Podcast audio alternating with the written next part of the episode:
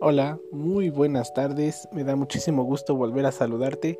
Mi nombre es Jorge Molina. Este es el podcast Informando Ando en su sexta transmisión.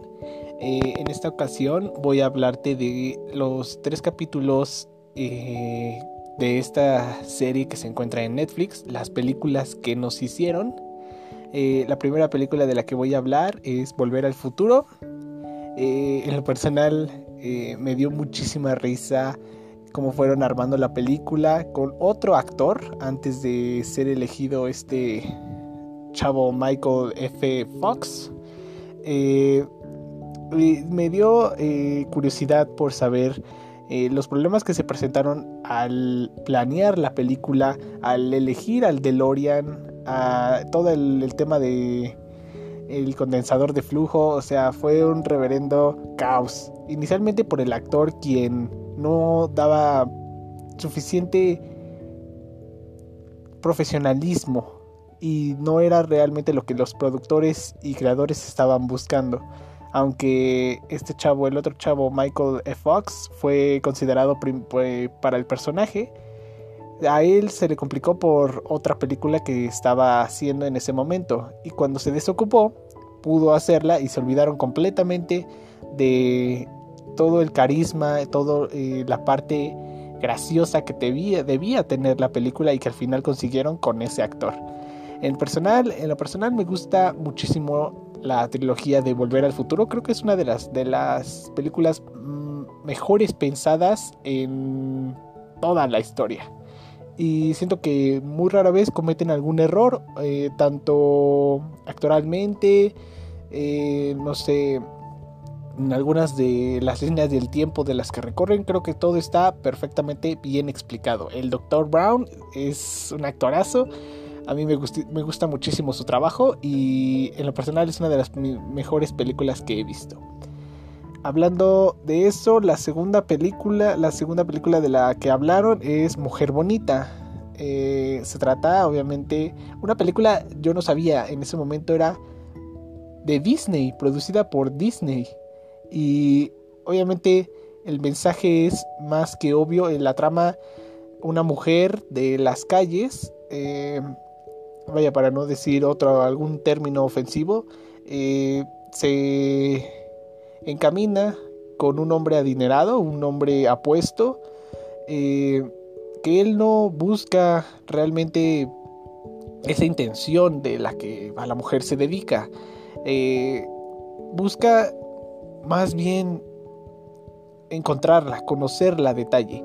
Y eso fue de las cosas que más me gustaron porque la misma actriz, Julia Roberts, una, una mujer increíble, se ah, platica cómo cómo fue el proceso de querer trabajar con este actor, se me fue el nombre, pero este actor eh, muy conocido, también trabajaron juntos en Novia Fugitiva, también una película muy, muy graciosa, muy buena, este, y cuenta cómo fue el proceso de elección que ella tuvo que pasar de querer trabajar con él y él no estar tan seguro entonces esa parte me gustó. El guion se presentaron varios problemas porque pues era una trama difícil, una trama para adultos y sin embargo no llegan a tocar tanto ese tema pues no es la el tema principal es el cómo Edward en este persona el personaje que que se enamora de Vivian la en este caso Julia Roberts la mujer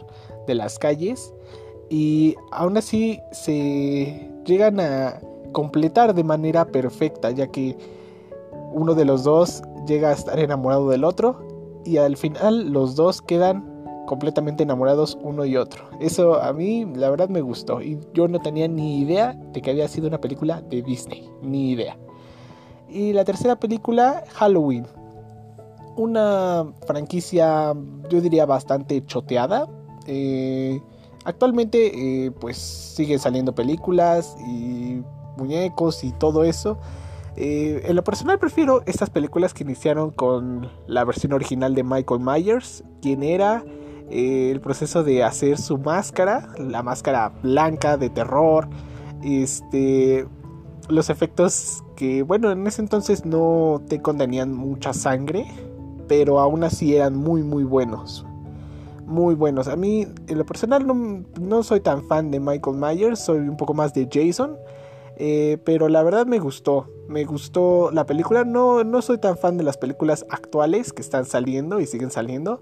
Pero eh, me gustó mucho eh, los personajes. la, la, la trama en sí es muy muy buena. Una de las mejores películas de terror.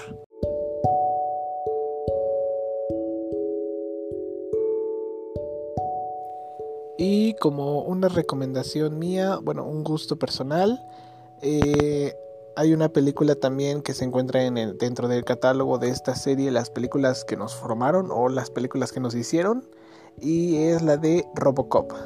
A mí, eh, en lo personal, me gustó bastante la película la primera vez que la vi, y después recuerdo haber tenido un pequeño muñeco con una pequeña motocicleta que corría dándole cuerda. Era divertido. Y aún más la elección del, del actor que iba a interpretar a este Robocop. Las características que buscaban esencialmente que fuera un hombre delgado, eh, con labios gruesos y, y tersos y una elección bastante, bastante rara, es, digámoslo así, pero al final encontraron al actor, eh, a la actriz y encontraron perfectamente cómo combinar eh, el villano, el antagonista, un robot eh, rival a Robocop. Que lo personal me gustó, me gustó mucho que fuera una película parcialmente de policías y de y de robots, o sea, uno creería que esa combinación una esa combinación pues no quedaría a la perfección, pero realmente lo lograron. El traje me gustó y fui fan. Y no me gustó el reboot que hicieron en el 2013, 14. No recuerdo dónde salió la, la, otra parte. Ese no fui fan, pero me gustó, me gustó muchísimo los efectos que hicieron eh, en la primera película.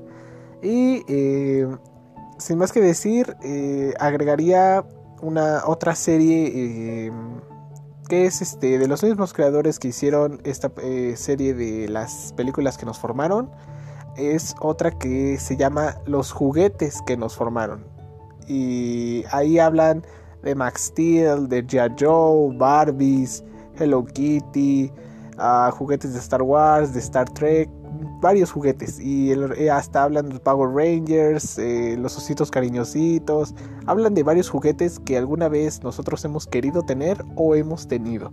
Eh, esa serie es muy muy buena, igual de los mismos creadores de las películas que nos hicieron, ahora los juguetes que nos hicieron o que nos formaron.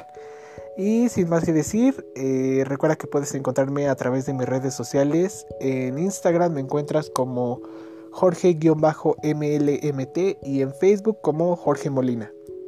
Mi nombre es Jorge, este es el podcast Informando Ando en su sexta transmisión y muchísimas gracias por escucharme, espero volver a, eh, volver a saludarte la próxima semana. Adiós.